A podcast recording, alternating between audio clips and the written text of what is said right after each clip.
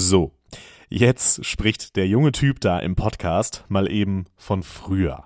Von den Zeiten, als sich alle zusammen vor dem Fernseher versammelten, um diese eine Sendung zu sehen. Zum Beispiel, wenn Thomas Gottschalk zu Wetten das einlud. Das berühmte Lagerfeuer im TV. Oder dieser eine Werbespot, den alle kannten. In meiner Generation war das vielleicht Geiz ist geil. Gute alte Medienwelt.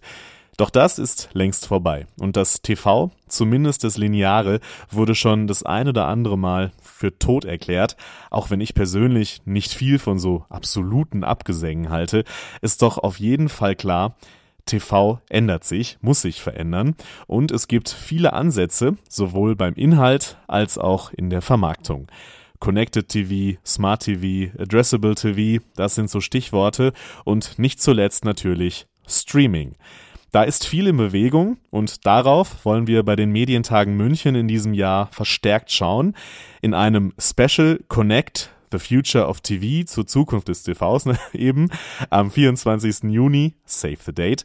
Dann bei den Medientagen München vom 25. bis 29. Oktober und nun auch in diesem Podcast.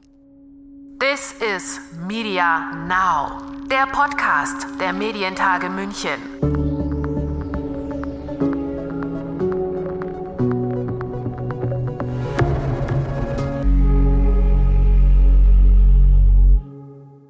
Mein Name ist Lukas Schöne und mein Eindruck, dass TV noch nicht tot ist, täuscht offenbar nicht. TV ist ja quasi immer noch völlig unangefochten in seiner Wucht als Werbeträger und als Medium äh, in der Möglichkeit, sehr schnell, sehr breit und ähm, auf einer ähm, auf einer sehr zielgruppenintensiven äh, Art und Weise äh, Reichweiten zu erzielen und das mit dem Werbemittel, was immer noch die größten Wirkungs- oder besten Wirkungsvoraussetzungen hat, nämlich Video.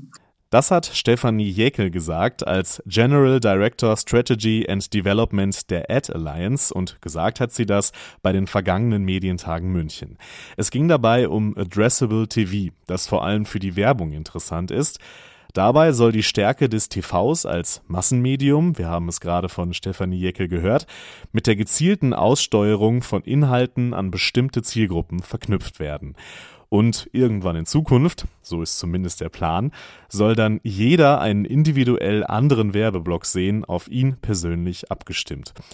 Das ist noch Zukunftsmusik erstmal, aber ATV, wie es abgekürzt heißt, wächst. Laut einer Analyse des Branchen-Joint Ventures D-Force haben die Werbung treibenden Unternehmen in Deutschland ihre Ausgaben für Programmatic Addressable TV im Jahr 2020 nahezu verdreifacht.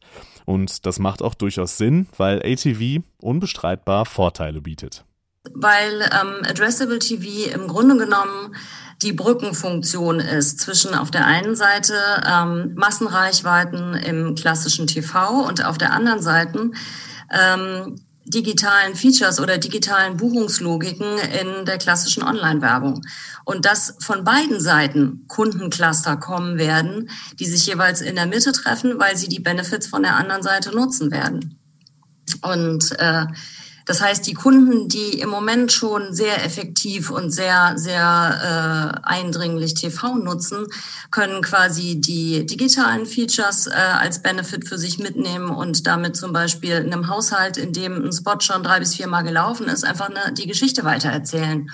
Oder Sie können ein ganz anderes Produkt auf die Rampe schieben. Oder Sie können ähm, bei Zielgruppen, wo die Nettoreichweite ein bisschen dünn ist, ähm, einfach nochmal nachlegen, inkrementell mit einer gezielten Adressierung.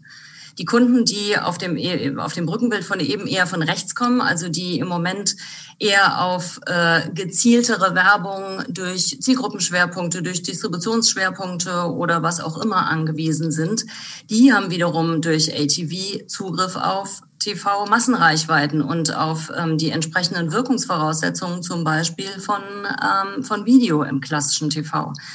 Und beide Kundencluster treffen sich im Grunde genommen auf dem, was ähm, äh, eigentlich der allerwichtigste Wirkungsbestandteil oder der allerwichtigste Erfolgsbestandteil von der Kampagne ist, nämlich Wirkung und davon mehr. Was bedeutet das in der Praxis? Stefanie Jäckel erklärt das am Beispiel des Switch-Ins. Das ist ein Addressable TV-Produkt, ähm, das Sie, wenn Sie im Besitz von einem HBB-TV-fähigen Fernsehgerät, was auch noch am Internet hängt, vielleicht äh, hoffentlich schon mal gesehen haben. Der taucht auf, wenn Sie ähm, das Programm wechseln von einem Sender in den nächsten, bleibt für zehn Sekunden und ist dann auch wieder weg. Der ist ähm, sehr gut zu halten für Ihr Gerät, weil er äh, vom Datenvolumen her Ihren Fernseher nicht so sehr belastet, Ihr Heimnetzwerk. Ähm, der ist äh, in hoher Qualität ausspielbar und so weiter. Also das heißt, ähm, der, ist, äh, ähm, der ist sehr, sehr breit verfügbar schon, nämlich genau auf ähm, 18 Millionen Geräten ungefähr in Deutschland. Also das heißt, hier haben wir mit Addressable TV schon ähm, eine Reichweite, mit der man wirklich gut was anfangen kann. Und gut was anfangen meine ich ähm, mit Richtung auf die digitalen Features, von denen wir eben gesprochen haben, nämlich insbesondere ähm, Targeting.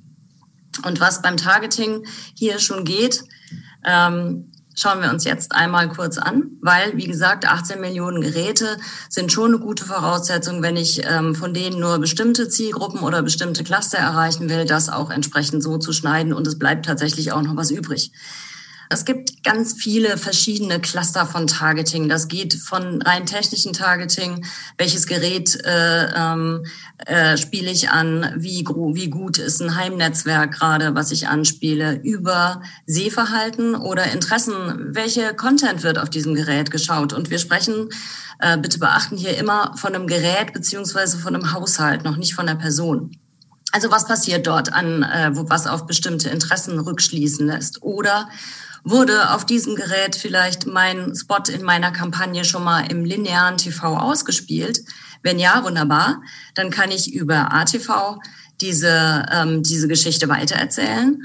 Oder wurde er noch nicht ausgespielt, auch gut. Dann kann ich hier inkrementell Nettoreichweite ähm, aufbauen, indem ich genau diesen Haushalt und dieses Gerät mit meiner Kampagne eben jetzt erreiche.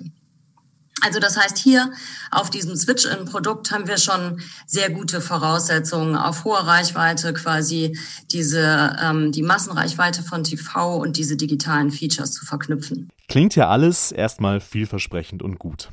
Aber wo liegen da jetzt noch die Probleme? Warum ist es noch nicht so, wie ich das gerade ja beschrieben habe, dass nicht jeder Nutzer individuell auf ihn zugeschnittene Werbung sieht? Wir nehmen mal an, Sie machen das, was Sie immer tun. Sie gucken montags abends ähm, die Höhle der Löwen und Sie gucken auch sechs Minuten Werbeblock voll durch. Ähm, in diesen sechs Minuten sind fünf Spots an Ihr Gerät individuell adressiert und den Rest der Spots sieht die ganze Nation genauso wie Sie. Und Sie merken keinen Unterschied. Das Gerät fährt sich nicht runter, es gibt keine Schwarzblenden, Sie landen nicht hart im Content oder im nächsten Werbeblock oder wo auch immer. Das heißt, Sie merken gar nicht, wer, was jetzt was ist. Und ähm, da ist natürlich die Frage, ähm, wie weit sind wir hier schon? Und hier liegt auch genau das Problem. Ähm, für Video gibt es im Grunde genommen einen nominellen Standard für ähm, Addressable TV, nämlich HBB TV 1.5 oder 2.0. Ähm, Trotzdem kann man das nicht als Standard bezeichnen. Das heißt, ob im Moment ein Gerät im deutschen Markt, das diesen Standard nominell irgendwo draufkleben hat, ähm, Dynamic Ad Substitution, wovon ich jetzt gerade rede, also der Ersatz von einem Werbespot in der Werbeinsel durch einen anderen ausspielen kann, ist eigentlich total zufällig. Und ähm, das ist natürlich blöd, weil wir jetzt quasi, ähm, weil wir dieses Produkt natürlich trotzdem anbieten wollen. Ähm, einen sehr großen Handstand machen müssen, weil wir Whitelistings machen müssen. Wir müssen Geräte durchtesten, um eben sicherzustellen, dass genau das, was ich eben beschrieben habe, runterfahren, Schwarzblenden, harter Einstieg ins Programm und so weiter, nicht passiert, damit die Nutzer ihr ähm, ihr Nutzungsqualitätserlebnis äh, äh, behalten können und äh, nicht quasi da an, an einer schlechten, an einem schlechten User äh, Experience hängen bleiben. Dann äh, Distribution und die Bandbreite im Haushalt tragen auch noch zu diesem Trichter bei und ähm, führen dazu, dass von diesen 18 Millionen Unique Devices, die wir quasi auf dem Switch-in-Produkt erreichen, für Video gar nicht so dramatisch viel übrig bleibt. Das bedeutet, ähm, wir brauchen Standards. Ähm, Standards heißt, wir brauchen tatsächlich ähm, mit den Geräteherstellern und mit den Infrastrukturbetreibern ähm, Vereinbarungen auf einen, ähm, auf einen technischen Standard. Es gibt bereits einen vorformulierten DVB-TA, also für Targeted Advertising Standard, der auch im nächsten Jahr greift. Trotzdem müssen wir, wie gesagt, Allianzen bilden mit den Herstellern, am besten auch nicht nur auf deutscher, sondern auch auf europäischer Ebene, um dort eben ähm, da sicherzustellen, dass dieser Standard in die Geräte eingebaut wird. Es bleibt also noch viel zu tun für die gesamte Branche, dass Addressable TV seine volle Wirkung entfalten kann.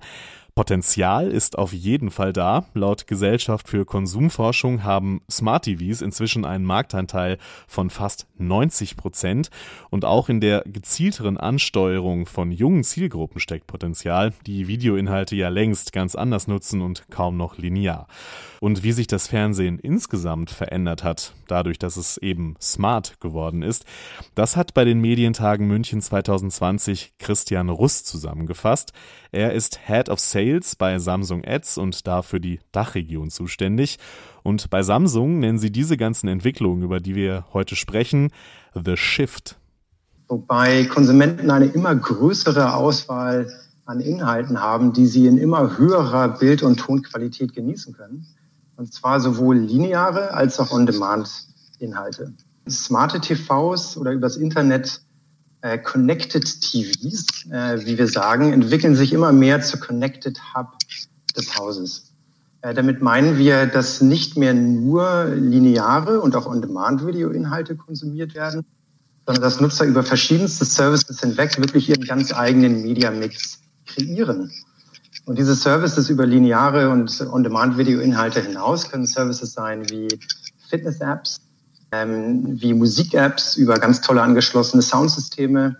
Eventuell bekommen die Nutzer Notifications, dass die Waschmaschine fertig ist. Eventuell sehen sie über einen Smart-Fernseher, wer gerade vor der Haustür steht, über angeschlossene Kameras. Und eventuell nutzen sie auch Gaming. Äh, Gaming ist wirklich ein ganz hervorragendes Beispiel, weil wir in Deutschland im ersten Halbjahr 2020 festgestellt haben, dass die Gaming-Nutzung sogar noch stärker gestiegen ist als die Streaming-Nutzung. Ja, vieles davon war sicherlich auch pandemiebedingt, gerade wenn man sich so das Wachstum auch im Gaming-Bereich anschaut. Aber auch davon abgesehen ist da einiges in Bewegung. Zum Beispiel hat das Smart TV, Laptop und Smartphone als wichtigstes Video-on-Demand-Gerät inzwischen abgelöst. Und auf diesem Advice passiert ja auch so unglaublich viel. Das hat Christoph Baron, Mediastratege bei Media for Excellence, bei den Medientagen mal so festgehalten. Wenn man sich heute mal im Grunde einen Bildschirm anschaut, dann ist es ein Gatekeeper für ein unendliches, unendliches Angebot und auch ein, äh, die Möglichkeit, sehr viele Businessmodelle dort zu etablieren. Man hat das lineare Fernsehen dort, man hat die TV-Apps, man hat aber auch die Möglichkeit, und das finde ich wirklich beachtlich, nehmen Sie die Berliner Philharmoniker, die dort eben auch ähm, Konzerte ausstrahlen und die dort Tickets verkaufen. Das heißt, der Screen ist plötzlich ein Zugang in eine, in eine komplett andere Welt. Christian Russ von Samsung führte die Auswirkungen auf den Werbemarkt weiter aus. Äh, wir haben im ersten Halbjahr festgestellt, dass die Streaming-Nutzung in Deutschland stark gewachsen ist. Dabei liegen die Subscription Video on Demand Services, also die Abo-basierten wie Netflix und Prime Video von der Nutzung vorne.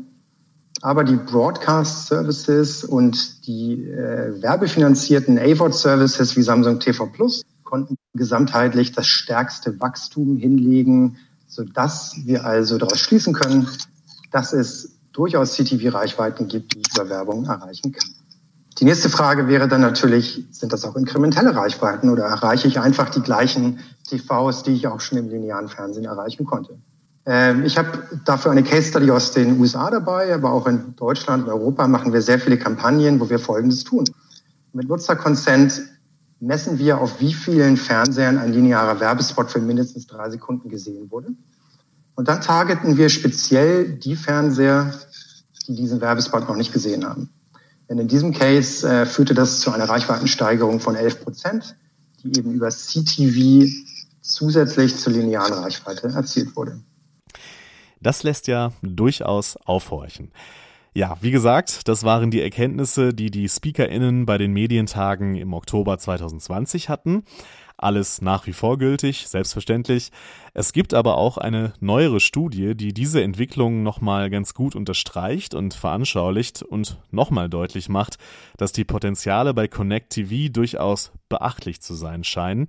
Dabei handelt es sich um eine Marktforschungsstudie von Magnite und einige zentrale Erkenntnisse daraus sind, Vorsprung von Streaming vor Linear wächst. Inzwischen ziehen 66 Prozent Streaming dem Linearen vor. Streaming hat die größere Aufmerksamkeit als Linear. Man macht weniger nebenbei zum Beispiel, ist mehr bei der Sache einfach. Werbung wird im Streaming-Umfeld eher akzeptiert als im Linearen. Und auch sehr interessant, Konsumenten wollen für sie relevante Werbung. Daran sieht man, um nochmal auf den Anfang dieses Podcasts zu kommen, Targeting und gezielte Werbung, also Addressable TV, da steckt doch einiges drin. Und wie sehen das die, die Werbung schalten sollen? Bei den Medientagen hat darüber exemplarisch Melanie Rupp vom Marketing bei Seat Deutschland gesprochen. Ja, Erfahrungen haben wir auf jeden Fall einige gemacht. Wir, sind, wir wissen natürlich auch um, um die ganzen Veränderungen, die Herr Baron gerade schon erläutert hat. Und wir haben uns schon, machen uns schon länger darüber Gedanken, wie können wir denn unsere Bewegbildstrategie dahingehend anpassen. Ich meine, Annika ähm, hat es gerade auch schon erwähnt. Wir Natürlich spielt lineares TV immer noch eine große Rolle, aber für uns ist es eigentlich am spannendsten, das Ganze holistisch zu betrachten. Und letztendlich, ähm, wir haben verschiedene Formate bereits ausgetestet. Es fängt dann bei Addressable TV an. Aber natürlich versuchen wir auch gerade in dem Bereich Streaming Fuß zu fassen als Werbetreibende. Und wir haben zusätzlich dazu auch ähm, für unsere Marke Cupra eine eigene App entwickelt. Also quasi wirklich unterschiedlichste Bereiche, in denen wir gerade uns üben im Sinne von Smart TV und haben da aber gemerkt, dass einige Partner, jetzt gerade auch Streaming-Anbieter, die sind wirklich sehr offen. Ähm, da geht man auch partnerschaftlich direkt dran, was Inventare angeht, was Werbemöglichkeiten angeht. Bei anderen merkt man selber noch, die müssen selber erst noch mal genau äh, wissen, wie sie sich in Zukunft quasi aufstellen. Das ist dann noch ein größeres Politikum. Und es ist auf jeden Fall ein super spannendes Umfeld. Also wir haben sehr positive Erfahrungen gemacht. Ich finde es aber auch immer noch sehr schwierig, was für mich die Planbarkeit als solches angeht. Also bessere Planbarkeit wird gewünscht. Wir merken, alles in allem, es bleibt viel zu tun, zum Beispiel auch was die technischen Standards für Addressable TV angeht und so weiter und so weiter. Zum Schluss fasst Christian Russ all diese Entwicklungen nochmal, wie ich finde, ganz gut, kurz und knapp zusammen. Wir sprechen davon, dass der TV als Connected Hub immer wichtiger wird wir sind davon überzeugt, dass Datenschutz und die User Experience absolut key sind. Wir sehen, dass CTV steigende und besonders auch inkrementelle Reichweiten bietet. Und last but not least bietet CTV darüber hinaus exklusive Daten und Insights, um mehr über die Total TV Audience zu lernen. All diese Themen bleiben natürlich und werden die Branche weiterhin beschäftigen und sie werden auch die Medientage München beschäftigen. Ich hatte es zu Beginn des Podcasts schon erwähnt, am 26. Juni beim Special Connect, The Future of TV und dann vor allem bei den Medientagen München vom 25. bis zum 29. Oktober unter dem Motto New Perspectives. Was wir da dann noch alles planen und für euch im Angebot haben, darüber werden wir euch in den nächsten Wochen natürlich weiter auf dem Laufenden halten auf medientage.de, dem Blog der Medientage, aber natürlich auch hier im Podcast. Das war es an dieser Stelle von mir. Machen Sie es gut. This is Media Now, der Podcast der Medientage München.